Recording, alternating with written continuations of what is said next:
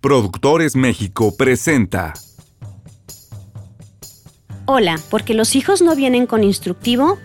Bienvenidos a este tu espacio.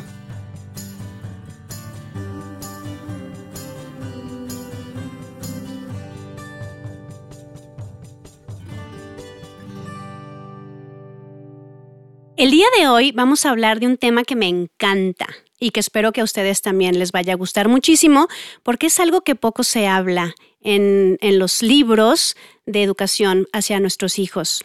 No todos son reglas, no todos son límites, no todo es ordenar el cuarto, sino hay algo súper importante y es que los papás podamos transmitirle a nuestros pequeños el gran amor por la vida. Porque eso es lo que va a ayudarlos a que puedan tomar varias decisiones que tengan que ver con la resolución de problemas, que tengan que ver con el seguir avanzando y saber que la vida tiene muchas sorpresas por delante y que depende de la manera en que nosotros la valoremos, es que vamos a vivirla. El día de hoy nos acompaña un gran amigo Ricardo Calderón de la Barca. Él es un apasionado por la vida, por eso le pedí que, pudiera participar en este, en este podcast. Hoy viene en su carácter de, padre, para que podamos dialogar sobre las maneras que hemos encontrado de, transmitirle a nuestros hijos la pasión por vivir, porque creo que es algo que, que, nos hizo coincidir la forma en que vemos la vida. Él es escritor, él es sobreviviente de cáncer, tiene una historia que a mí me impactó porque, porque es aferrarse a, la posibilidad de, que toda la grandeza que tiene el ser humano pueda ser utilizada para dar grandeza y para tomar de todo lo que hay en la vida, todos los recursos para, para que nos pueda ir mucho mejor y podamos fluir con la grandeza de la vida. Bienvenido a esta tu casa, a este podcast. Un gusto que estés aquí, Ricardo. Muchas gracias por invitarme. ¿Qué te pareció la presentación? Muy buena, muy buena, muy interesante. Porque fíjate, realmente eh, todo esto de que estuvieras en el podcast surgió por eso, por tu filosofía de vida y porque pues como papá también es algo que has tenido como como prioridad el enseñar a tus hijos a amar la vida. Entonces, adelante, empecemos con este diálogo. Muy bien. Pues de entrada tengo que decir que soy papá de dos. Tengo una hija de 22 años, un hijo de 19. Así que muy afortunado de ser papá. Y bueno, amar la vida es, un, tema apasionante esto de decir de amar la vida, porque puede sonar un cliché nada más, o puede sonar algo que realmente te quieras aferrar y amarla y, querer salir adelante con, ella, ¿no? Eh, como bien lo dijiste, soy sobreviviente del cáncer. Tuve la gran fortuna, y vas a decir, ¿cómo que la gran fortuna? Sí, sí, tuve la gran fortuna de tener cáncer. ¿Y por qué lo digo? Porque me, vino a cambiar definitivo la, la vida porque te enseña justo a eso, amarla, ¿no? Es como un reto de decir, a ver, ¿la amas tanto que te quieres quedar o la amas tanto que aquí vas a tirar la toalla? Y cuando te quieres aferrar a ella y cuando realmente decides eh, vivir y, ponerle, ponerte ahora sí que a las patadas contra un cáncer y decirle aquí el que se muere o el bicho eres tú y tú te vas a morir y no yo. Entonces realmente te viene una forma de ver la vida diferente, ¿no? Y bueno, este, esta gran experiencia que me pasó a los te puedo decir que fue de los 19 a los 21 años. Realmente yo me encuentro el cáncer, yo me lo encontré, porque eh, hay, médicos así como que, como hay unos muy buenos, hay otros que eh, se sienten dioses, ¿no? Entonces ya lo sé todo. Y yo le decía, no, pero tenemos que seguir buscando, porque me decían que yo estaba mal de los huesos y yo ya no podía caminar, yo era un gran nadador, y de repente me volví pues prácticamente una persona paralítica, no podía moverme, tenía dolores muy fuertes en la médula, que es donde estaba el tumor. Y bueno, la historia realmente termina en que logro curarme, logro sanar esto. Para muchos de, mis, de los médicos era cómo le hizo. muchos le dan, dan el crédito a la ciencia. Yo se lo doy a las dos cosas, la medicina, la ciencia, pero también a tu forma de pensar. Yo creo que a veces las palabras son las que ya nos eh, eh, derrotan, ¿no? La gente escucha cáncer, problema y ya están derrotados. Y no, tú tienes que escuchar la palabra como una palabra y decir, bueno, ahora cómo afrontó esto, ¿no? Una de las cosas que yo pregunté fue, por favor, díganme exactamente qué tengo, porque tengo que saber de qué tamaño es el monstruo. porque vengo a, a, lidiar contra el monstruo. Entonces, bueno, así es como yo veía en ese momento la vida. Eh, me puse a los trancazos contra él y gracias a Dios, pues aquí estoy platicando contigo, ¿no? Oye, nada más hay que contextualizar un poquito a las personas. Yo lo que recuerdo era que, que un dolor muy fuerte te llevó a una resonancia y que encontraron un tumor de 9 centímetros, ¿no? Que te quitaron, creo que cuatro, quedaron cinco adentro y maligno, ¿no? Sí, lo recuerdo bien. Es correcto. Entonces eh, eh, empezaste el proceso de radioterapia, pero en muy poco tiempo, cuando te vuelven a hacer la resonancia, ya no había nada. Al mes. Entonces creaste como tú una metáfora que, me pareció muy interesante de las pirañas. ¿no? Lo que pasa es que fíjate, esto tiene que ver con, con justamente la actitud. ¿no? La actitud de, de, qué vas a hacer tú ante una problemática. No sé si quisieras platicar poquito de esa sí, metáfora. Claro. Eh, bueno, me, me creé unas pirañas, bauticé a mis glóbulos rojos y glóbulos blancos como si fueran unas pirañas, me las imaginé perfecto. Y a mi ejército de pirañas les dije que se tenían que comer al tumor, ¿no? Entonces, realmente me concentré mucho en la mañana, tarde y, noche este, en, en ese ataque algo que me ayudó mucho es que como yo pensaba en esas pirañas, yo decía, las pirañas se tienen que alimentar bien para poderle ganar, porque el, monstruo está grande, aparte me dijeron que tiene cáncer, entonces vamos por él. Y entonces, eh, algo que ya no quieres es comer. Y para mí alimentarme era, tienen que estar fuertes mis pirañas. Entonces yo comía más y a veces quieres vomitar, a veces ya no quieres comer. La verdad es, es, muy fuerte toda la, lo que vas viviendo con el, el proceso. Pero mis pirañas tenían que estar al día para que pudiéramos seguir y al mes, como bien lo dices, me meten otra vez a la resonancia eh, y pues llaman al doctor para decirle, oiga, creo que este no es el paciente porque no hay nada, ¿no? Y pues sí, encontraron que no había absolutamente ya nada en, la médula, que es donde se había quedado ese tumor. Y bueno, pues este, muy curioso ya para terminar el tema y ir al otro. Eh, hace poco acaba de salir un, documental en, en, Netflix que se llama Health, Salud. Y lo veo y a la mitad del, del, documental dicen, hay una persona que tuvo un cáncer y por medio de pensar en unos peces, yo dije, a ver, eso está patentado, eso es mío. ya me volaron la idea, ¿no? No, pero qué curioso, no sé si llegó o no a ser mi historia o trascendió. Claro que me, operó un gran doctor, el doctor Madrazo es una eminencia, un neurólogo muy... He quedado todavía pláticas de, de, mí y de justo del caso. Pero bueno, lo curioso es que alguien más haya dicho eso. Y bueno, de ahí yo fui a una búsqueda de cómo le hice, cómo pasó, fue la ciencia, fui yo, etcétera. Pero yo me quedo con las dos. Yo creo que, que fue eh, la gran mano de Dios, pero de ahí en fuera los dones que nos dan de poder hacer cosas que no la creen. Y es que fíjate, cuando hablas tú de que tenías que comer y que no te gustaba la comida, es ¿qué estás dispuesto a hacer con tal de vivir, sabes? Ya hay veces que son cosas no tan agradables, pero de pronto yo escucho mucho con pacientes, por ejemplo, que, que no están dispuestos a tomarse una medicina. ¿No? Que no están dispuestos a, a, trabajar para que sean más productivos. O sea, como que de pronto en la sociedad quisiéramos que las cosas vayan bien, pero sin que nosotros nos esforcemos. Y la realidad es que dentro de nosotros, tal como tú me lo transmitiste en tu escrito, que me parece es parte del libro, entonces va a estar muy bueno, es, eh, yo tenía dentro de mí la capacidad de construir. Sí es cierto, tenemos un sistema inmunológico.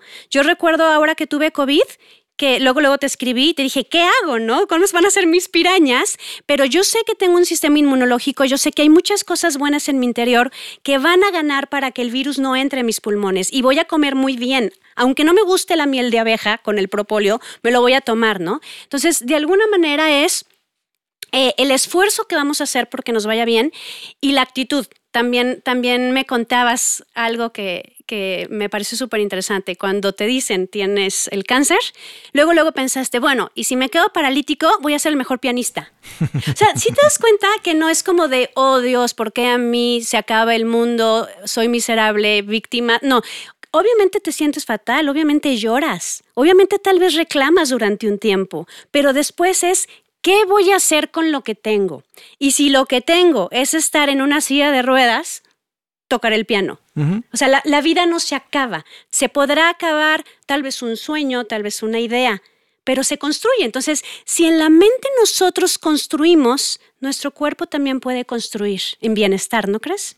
Es la actitud ante la vida, de entrada, ¿no? Como bien lo dices, cuando me dicen, bueno, yo le pregunté al doctor, ¿cuáles son las tres posibilidades que tengo? Me dijo, bueno, pues una es que quedes paralítico, la otra es, que es la más difícil, es que salgas bien, así me lo dijo, y la otra es que nos quedes en la plancha, ¿no? O que este tumor, en el momento que lo toquemos, se expanda y te invada completamente el cáncer, ¿no? Entonces dije, ah, pues está buena, ¿no? me lo estás poniendo bien fácil. Y sí, lo primero que pensé es, bueno, paralítico, me encanta el piano, me encantan los instrumentos, la guitarra, etcétera. Es una de mis pasiones. Pues lo puedo hacer sentado. Ahí tengo un motivo de vida, ¿no? Venga, vamos por motivo de vida. Y bueno, pues vivo esa experiencia a los 21 años, que prácticamente termino con, con él. Estoy dado de alta prácticamente. Y pues tú crees que ya la, la factura te la mandaron. ya, la pagaste. Está pagado, no va a pasar nada más en la vida. Este, me caso a los 25, tengo mi primer hija, este, no, bueno, este, nació mi hija y ya, perdí. Eh, creo que es de las, de las pocas mujeres que me puede decir, ah, y yo digo, sí, sí, va. Y justo cumplo 30 y nace mi hijo modelo 2000, justo en el, en el 2000. Y pues viene un gran regalo también, mi segundo gran regalo de vida. Y por eso titulé el libro de esa manera, ¿no? Se llama La envoltura y el regalo porque todo lo que te suceda, todo lo que va a venir a ti, es un gran regalo, pero la envoltura está horrible a veces. A veces ves lo, digo, no es que dígame que mi hijo estaba horrible, es decir, el cáncer estaba horrible. Tú lo veías y decías, ¿qué es eso? ¿Por qué? ¿Cómo, le puedes nombrar? Mucha gente me decía, ¿cómo le puedes decir un regalo a eso? ¿no? Pero todo es un regalo, nada más que hay que irlo desmenuzando poco a poco. Entonces, bueno, mi hijo nace con un problema congénito. Eh, de entrada nos dicen, se llama Pierre Rodin, puede ser que le dé a uno de cada 15 mil niños, y tú así como diciendo, ah, y el mío es el, el, afortunado. Entonces sí, mi hijo era el, afortunado. Y es una cana de consecuencias que, trae este tipo de padecimientos. Pero para no entrar en detalle, pues eh, en el momento que nace, inmediatamente detectamos que, algo, algo pasa, algo está raro. Mi hijo no tenía paladar, no tenía campanilla, estaba conectada su nariz con su boca. Eh, su estómago estaba mal también, tenía una formación muy diferente, necesitaba eh, todo lo que apenas podía tragar se iba. Si nosotros ahorita queremos tragar, tenemos que hacer un vacío para que pase. Él no podía tragar. Entonces prácticamente tienes un niño que no puede comer, casi no puede respirar. Su lengua se atragantaba atrás, entonces a veces se asfixiaba. Y lo poco que comía se le regresaba porque tenía todo ese tema de un estómago que le hacía el reflujo. Y entonces cuando viene esta situación, eh, la vida me preparó para tener ese hijo. Yo, yo digo que si, si los hijos escogemos a los padres, él ha de haber dicho, pues mira, si este brother ya pasó sus pirañas y todo, este es un padre que puede ser el indicado. El grave problema aquí es que una cosa es que pienses en ti y cómo puedes cambiar en ti, pero yo no le podía decir, reconstrúyete, ¿no? Porque pues, no tenía partes. Eh, no llores, eh, sé fuerte. ¿Cómo le dices eso a un recién nacido? Pero tu actitud ante la vida es que sigue, que sigue, que sigue y no detenerte. Es decir, eh, el lamentarte y hacerte víctima te desgasta, te quita fe. Y eso es muy tonto, te quita fe. Y lo que tienes que decir es que sigue, ya, ya tengo este regalo, tengo que encontrar dónde está lo bello de este regalo. Y he encontrado cosas bellísimas con al pasar del tiempo, ahora que tiene ya 19 años, ¿no?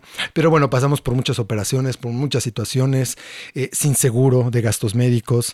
Entonces, bueno, voy a dar a, un hospital, eh, aunque llego con eminencia, eh, el doctor Ortiz Monasterio, voy a dar al Gea González, y vaya que, eh, pues difícil, hay muchos niños con muchas situaciones, etcétera. Empiezas a ver que tu hijo no está tan mal, eh, empiezas a ver casos muy fuertes, empiezas a, amar la vida, decir, bueno, dentro de todo, qué afortunado es mi hijo, ¿no?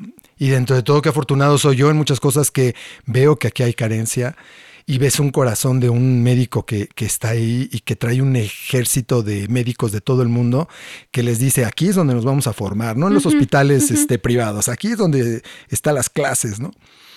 Y sí, tú veías, este, como él me lo dijo, del consultorio hacia adentro estás en el mejor lugar del mundo. Hacia afuera a lo mejor no te va a gustar, pero eso es algo que tú vienes a trabajar, ¿no? Para ti. Y bueno, pues este, te viene un amor a la vida que lo tratas de inculcar en cierta forma a tus hijos, ¿no? El, que entiendan que pues todo ha sido un bonito regalo, que todo ha sido una gran experiencia, enseñanza, aunque es difícil, es difícil podérselos transmitir.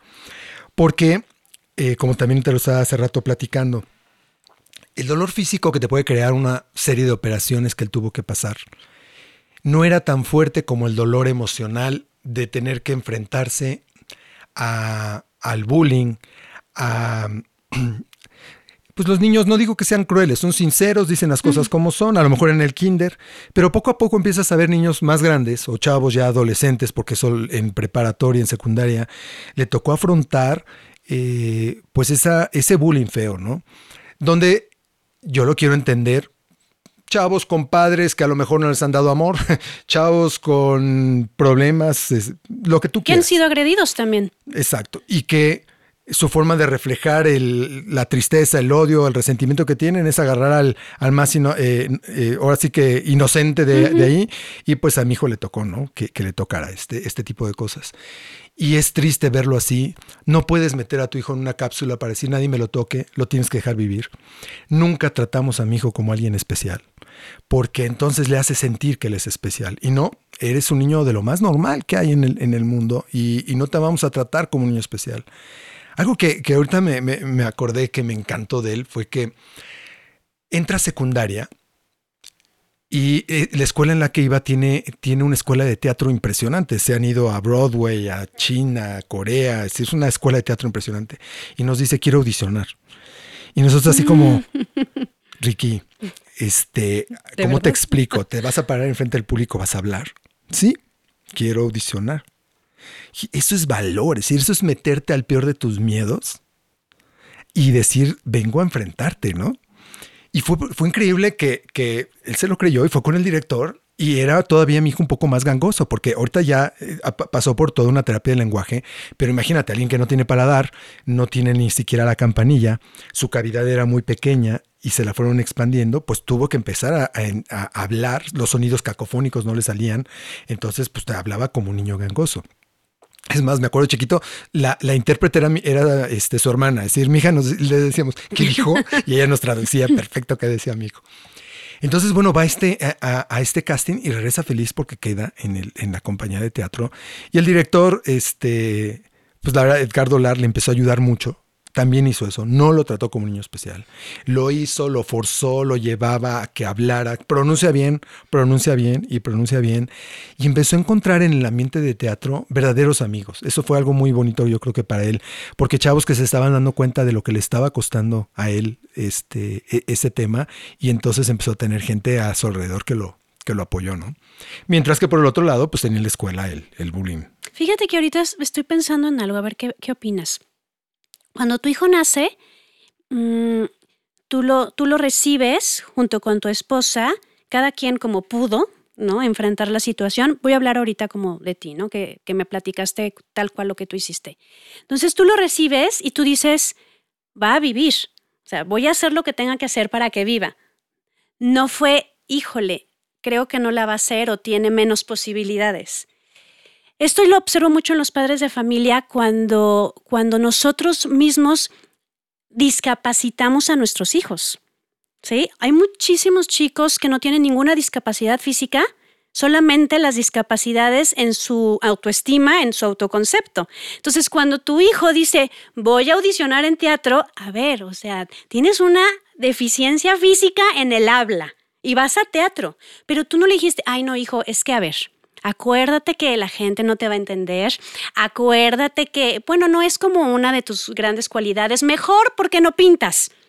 ¿Sí? O sea, claro que te puede sorprender, pero, pero finalmente los límites se los podemos poner nosotros o les podemos mostrar el mundo y decir, conquístalo. O sea, como tú puedas. Claro que nos da miedo, ¿no? O sea, nos da miedo que lo puedan lastimar, nos, nos da miedo que le pueda doler el no lograrlo, pero es nuestro miedo. Y nuestro miedo los puede detener. ¿Qué pasaría si los padres nos hacemos cargo de nuestro miedo y mejor los, los vemos transmitiéndoles que creemos en ellos, ¿no? Los, los miramos como capaces y órale, o sea, ve, total, si le va mal, tendrá un hombro en, que, en el cual llorar, ¿no? Pero, pero no adelantarnos. Creo que ahí viene mucho el poder de las palabras, ¿no? Lo que tú le dices y lo que tú te dices creo que es bien importante, porque nos programamos, en cierta forma.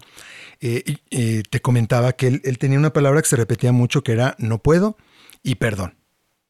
Y él no tenía nada que pedir perdón de nada, y claro que puede.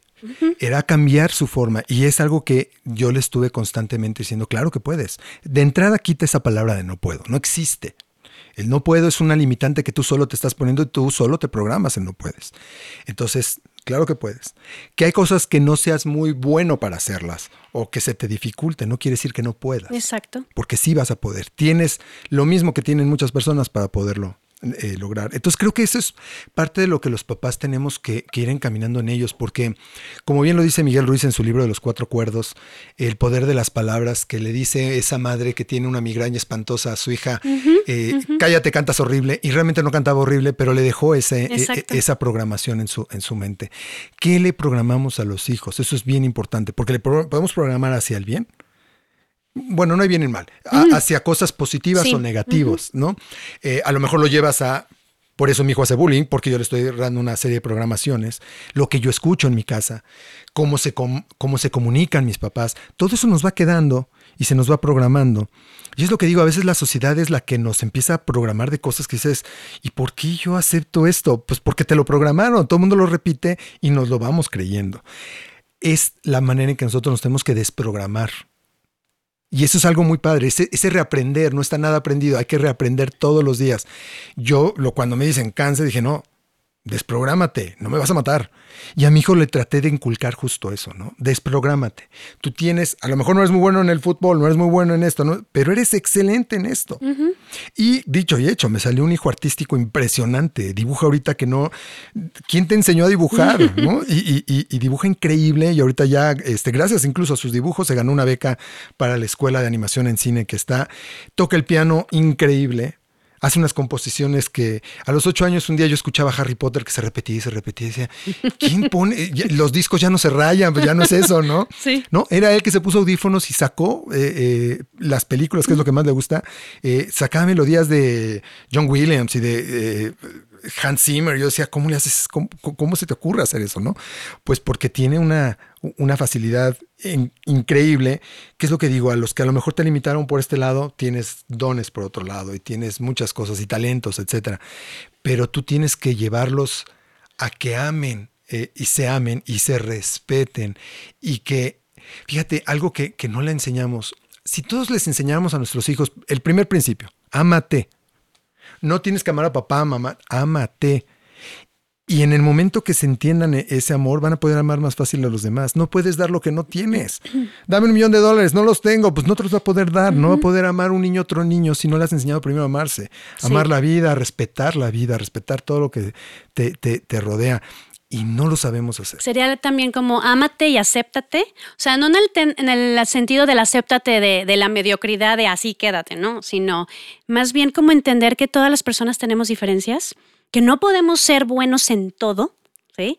Eh, hoy me daba risa en una conferencia porque así yo frente a mil chavos en conferencia digital, le decía yo al director del evento, ¿cuánto es 41 menos 17? Le dije, porque mira, sé lograr que alguien no se mate, pero no puedo hacer esa resta. Entonces, ¿me puedes decir cuántos años llevo dando conferencias? Se atacó de la risa, ¿no? No soy buena para los números, ¿no? Entonces, tu hijo, pues no podía ser bueno para todo, pero en esa partecita donde él tenía esos talentos, los impulsó.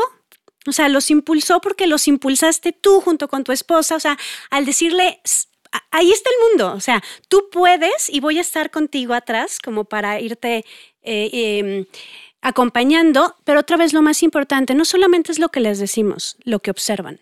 ¿sí? Entonces, los hijos en todo se fijan y, y en las historias de nosotros también. Entonces, pues ellos saben tu historia, y, y, eso es como una base como para poder tomar decisiones de amar. Claro. Y algo creo que muy, muy, muy importante es darles la seguridad. Y otra que tú tienes que ser congruente. Me encantan los papás de con el cigarro en la mano. No fumes, hijo, porque pues, papá, no manches, ¿no? Es decir, ¿cómo me lo dices así? Creo que hay mucho de lo que les queremos transmitir es ser congruente y también que te acepten, porque tú como padre te vas a equivocar. No hay un manual de ser padres, los hijos no traen instructivo, entonces, sobre eso vamos aprendiendo todos eh, eh, en esta vida lo que ya teníamos en nuestra programación, nuestro instinto de querer también amar y hacer lo mejor posible, pero somos humanos. Y qué bueno también es poder llegar con un hijo a decirle, perdón, me equivoqué, Porque cuántos dicen, no, ¿por qué le voy a decir él que me equivoqué? ¿No? no, claro. Y aparte, poderle reconocer, me equivoqué, no debía hablarte de una manera, no debí decir tal cosa. Y esos valores es importante que también ellos lo, lo tengan para, como bien dices, aprender a aceptarse. Y otra, la, la, la vorágine de la, de la sociedad en su mejor, ¿no? ¿Qué es mejor? Y hemos entrado a un tema de, de, lo mejor, que es cuando eh, el físico te lo van a bulear porque pues no es lo mejor que yo pensaba, el color, la religión. Dices, por Dios, qué mentiras nos hemos contado como sociedad, como mundo, como planeta, si simplemente amáramos como somos, es decir, así eres, así te acepto, simplemente eres diferente, eso es todo lo que tienes, ¿no? Pero tristemente no, es decir, hemos tenido una comunicación que, que no creo que haya permitido en muchos casos amarse. Y ahora eh, la cantidad de casos que se escuchan de chavos que están en depresiones, que chavos que están buscando una salida de, de no querer la vida, de pues mejor me, me hago algo atento contra mí y así se acaba todo, ¿no? ¿Qué les estamos dejando? ¿Qué mundo estamos este, dejándoles a ellos para que tomen eh, una decisión así? ¿no? Estoy pensando como en, en puntos muy concretos para que los papás puedan empezar a practicarlo. Eh, voy a ir diciendo algunos, si se te ocurren otros, los vamos armando. y sé que, sé que vamos a hacer la lista muy bien. Uno es que aprendan a amar la vida cuando, cuando son amados por los padres, ¿no? Desde el decirles te amo, desde el abrazarlos. Eh, a mí me gusta mucho mirar a mis hijas a los ojos. he hablado en varios episodios de, de este podcast que cuando estaba Andrea chiquita, me acuerdo perfecto que, que la cargué y la miré a los ojos y yo decía, es que los ojos son la puerta del alma, ¿no? Entonces dije, ¿será? Entonces miré sus ojos, hijo, qué cosa. Empecé a llorar porque yo decía, qué hermosura está en mis brazos. Es creación de su padre y mía, o sea, pero ahí estoy yo también, ¿no? Pero pude mirar sus ojos, pude mirar cómo me miraba y una conexión preciosa ¿no? Y decirle, te amo, hija. Todos los días puedo decir, te amo, me encanta esto de ti, te quiero mucho. La, otra vez le mando, ahora que estoy en la Ciudad de México y en Guadalajara, le mando una imagen de, de un mono de, de, Disney que le gusta mucho, que no me acuerdo cómo se llama. El grandote blanco, el Paymac o el Pay, no sé qué. Paymac creo que se llama. Este, y entonces dice algo así como, qué maravilloso es que seas parte de mi vida, gracias por existir, ¿no? Entonces se lo mando y me dice, de nada, mamá. Tú esperabas. sí, ¿no? Y yo, ay, qué linda, ¿no? Entonces decir a cada rato, me encantas, te amo, me fascina esto, ven, te voy a dar un abrazo. Simplemente así, me gusta sentarme en la sala, así como estoy ahorita, me están viendo en YouTube. Y entonces vienen mis hijas, la, la de 11 años que está de mi estatura, y me la siento aquí como si fuera de bebé ¿no? Todavía se deja, claro. Y entonces se sienta y la agarro y la abrazo y le empiezo a mecer y le digo, te amo como cuando naciste y me encanta como cuando te recibí en mis brazos y la otra se fascina, ¿no? Pero ya es un hábito y ya es preadolescente. Igual a la chiquita, a ver, siéntate aquí, pero es un contacto de mamá hija precioso. Entonces, yo te enseño que te amo tanto y que amo tanto la vida que somos uno solo. Dos, y luego te toca el tres y cuatro a ti. El dos es, admira la naturaleza. O sea, ama el mundo. Mira el sol, mira el arco iris. Si está lloviznando, yo las dejo que cuando está lloviznando nos mojemos, ¿no? O sea, siente el agua por tu cuerpo. Este, la luna, nos subimos hacia la azotea a ver la luna. ¿Sí? Pero mira, mamá, la luna, jugamos con las nubes, cuáles son las figuras, nos sentamos en el pasto, admirar la naturaleza y la grandeza, porque esa es la conexión con la grandeza de todo y de nosotros mismos, y es otra forma de enseñar a amar. Te toca el 3 y el 4. Ah, muy bien. bueno, voy a darte un tip que, que aprendí cuando estudié cine, porque me gustó mucho a mí dirigir, sobre todo niños. Y algo que te enseñan para dirigir un niño, pues obviamente ya sea un documental, un comercial, televisión, algo así, es ponte a su nivel. Y no es de ponte a su nivel en cuanto a intelecto. Es de entrada ponte en cunclillas y háblale a su nivel. Porque imagínate tú hablándole a alguien así hacia arriba y de entrada, pues a lo mejor te lleva, le llevas el doble o triple de, altura, pues ya es imponente alguien que te hable desde arriba, ¿no? Pero cuando te bajas a su nivel a poderle hablarle, como bien dices, una conexión. Verlo a los ojos, conectas con, los niños, ¿no? Entonces, eso me acuerdo que, que siempre me funcionó, siempre llegaba, les explicaba y me volvía su ¿no? Eh, otra es, no te vuelvas amigo de tus hijos porque los dejas huérfanos.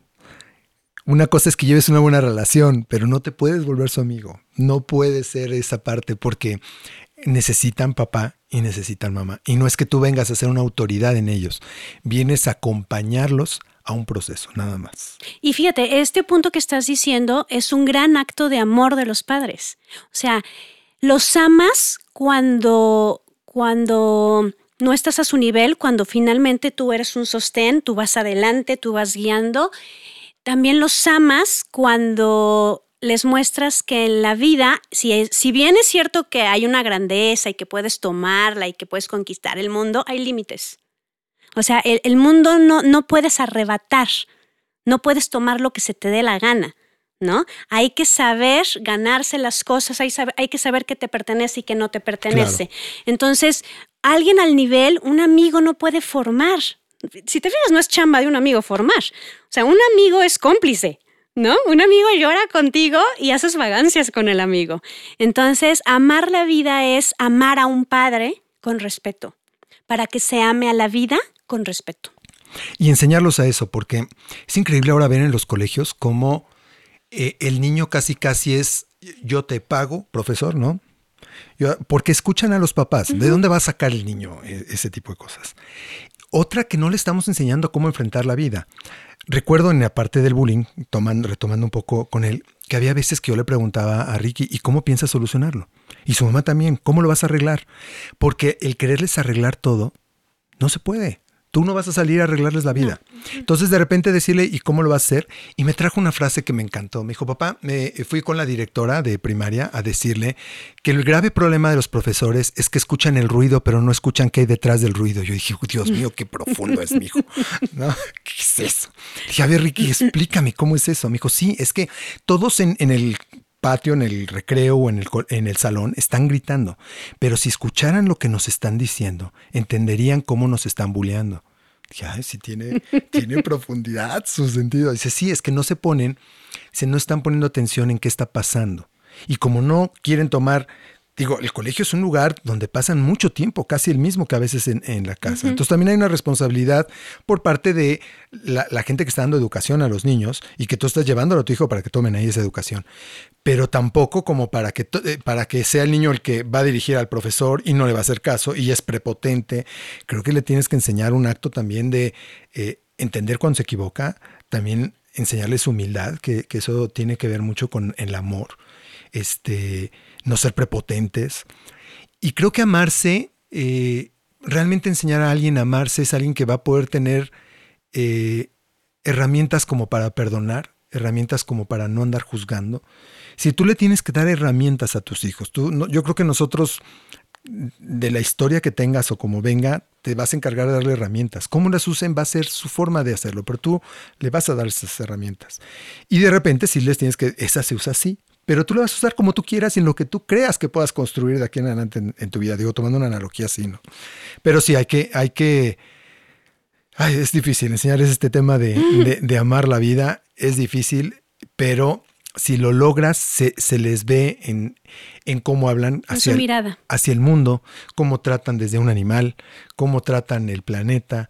Si no saben, es que es increíble los humanos, ¿no? Si no sabemos cuidar el lugar donde, de donde vivimos, pues ¿qué, más, qué, nos espera, no? Es decir, si, somos como el virus, como decía de Matrix, ¿no? La película. Eh, un virus viene a acabar con su entorno, acabar con ellos mismos para salir el más fuerte. No, por Dios, no somos, somos humanos, no deberíamos de hacer eso. Son de los principios fundamentales. Ama tu entorno, ama lo que tienes, porque si no, no lo vas a saber hacer este.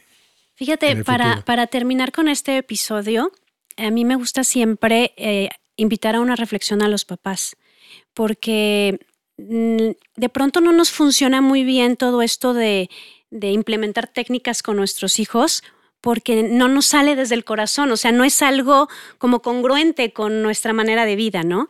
Entonces siempre los papás eh, escuchan el podcast y los meto en crisis y, y, como que no les gusta a veces lo que digo, pero luego me dicen que les gusta que sea directa, entonces por eso yo sigo siendo directa. Pero la reflexión ahora es, ¿y tu papá y tu mamá amas la vida? Si tú puedes amar la naturaleza, tú te amas a ti mismo y lo que con lo que lo que con, con lo que iniciamos este, este podcast. Mm, amas todo lo de la vida.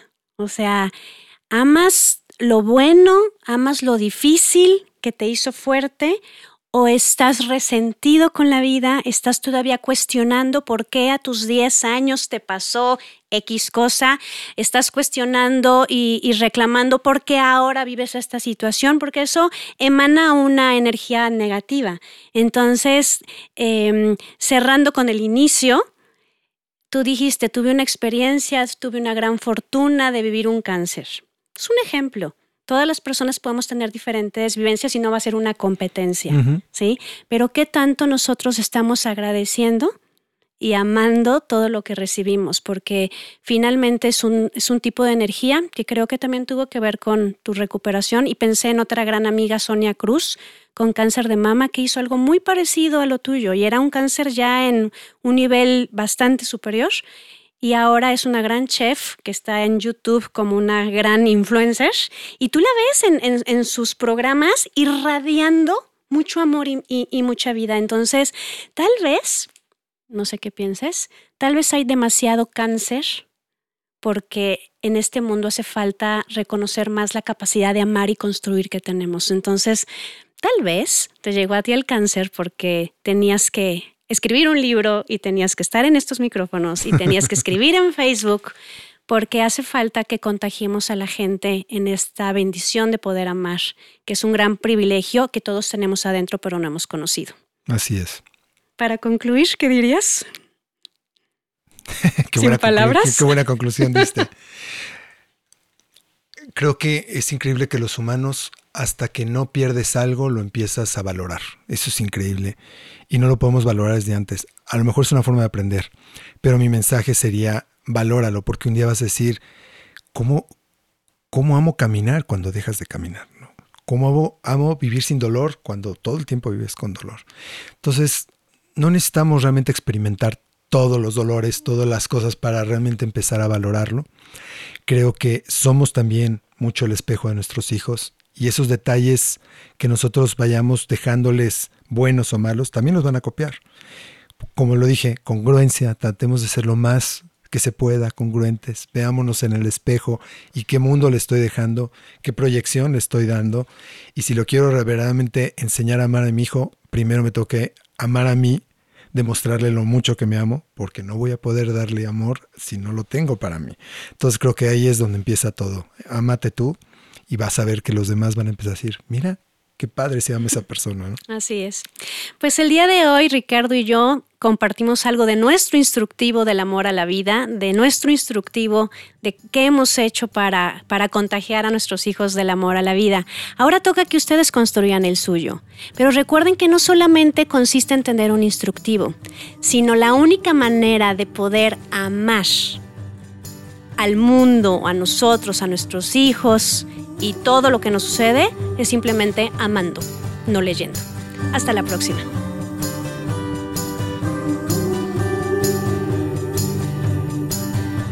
Contenido supervisado por IFITAF. Esta fue una producción de Productores México, grabado en estudiosdegrabación.com.mx.